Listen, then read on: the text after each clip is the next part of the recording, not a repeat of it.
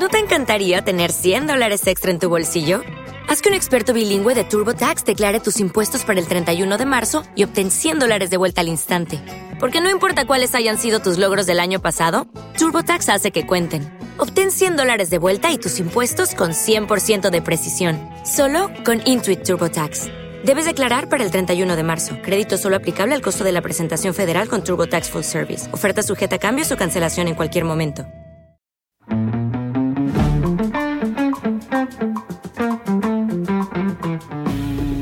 Primera jornada de la Semana de la Comunicación, tuvimos la suerte de contar con Estefan Grueso, coordinador de Maldita.es, una asociación de verificación de información o fact-checking.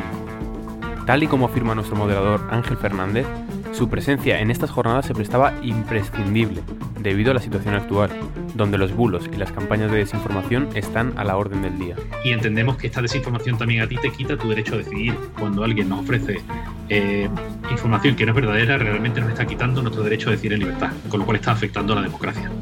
Estefan afirma que además en la situación del COVID-19 puede afectar gravemente a temas de salud, ya que una información falsa puede atentar además contra nuestro bienestar. Nuestro ponente nos divide su aparición en cuatro apartados diferenciados. En el primer apartado, primero hace hincapié en desvincularnos del término fake news, por una serie de razones, pero quizás la más importante sea esta.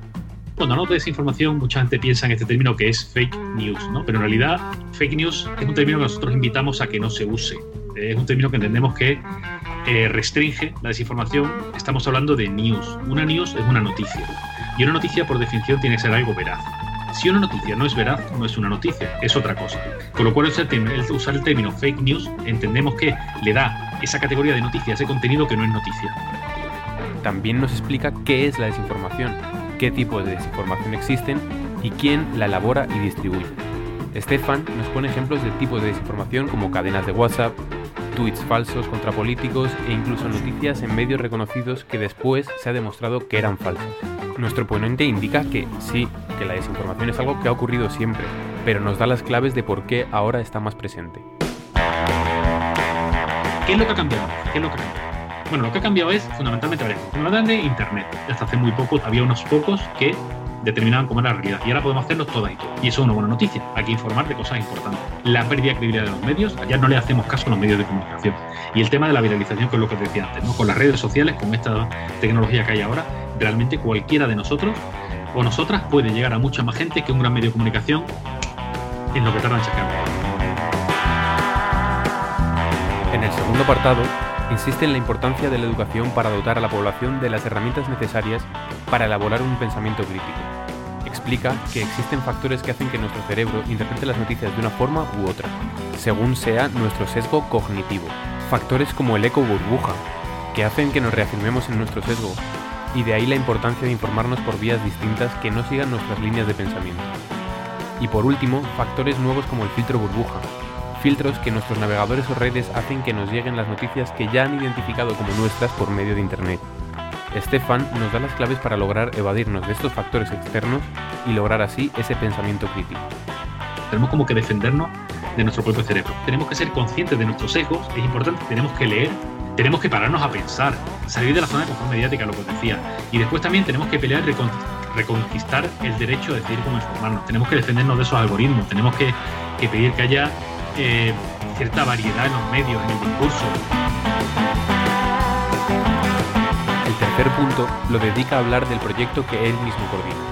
Maldita.es es un medio de comunicación independiente que se dedica a observar la esfera pública y a desmentir con hechos y datos las desinformaciones. Disponen de diversas secciones para cubrir temas diversos como los bulos, el discurso político y sus posibles irregularidades, temas de feminismo, de migración o ciencia. Explica que no se sostienen económicamente a través de un modelo publicitario, sino a través de patrocinios de marcas que se quieren asociar. Tienen como objetivo principal dotar de las herramientas necesarias para que no nos la cuelen.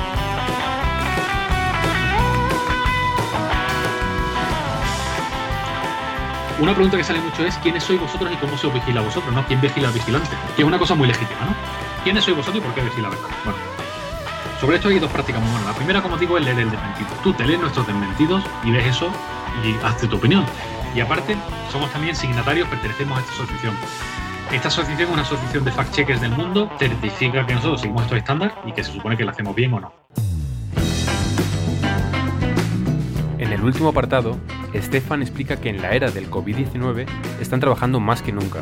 Esto se debe a que hay mucha más desinformación al día y de carácter peligroso al tratarse de temas de salud. Además, indica que ha desaparecido casi toda la demás información.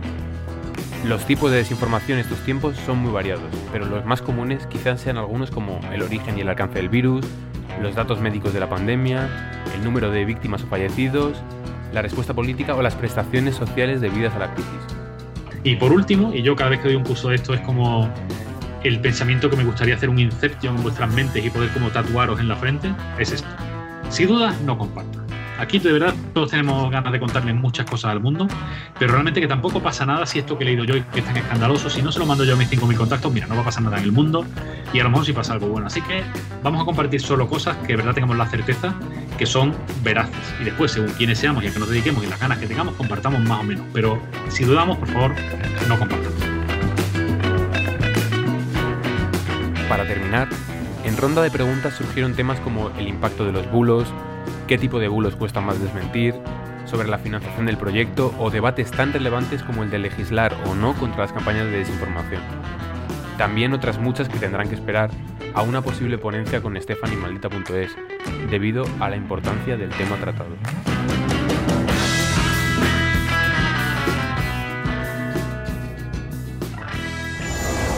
Europea Radio, servicios informativos.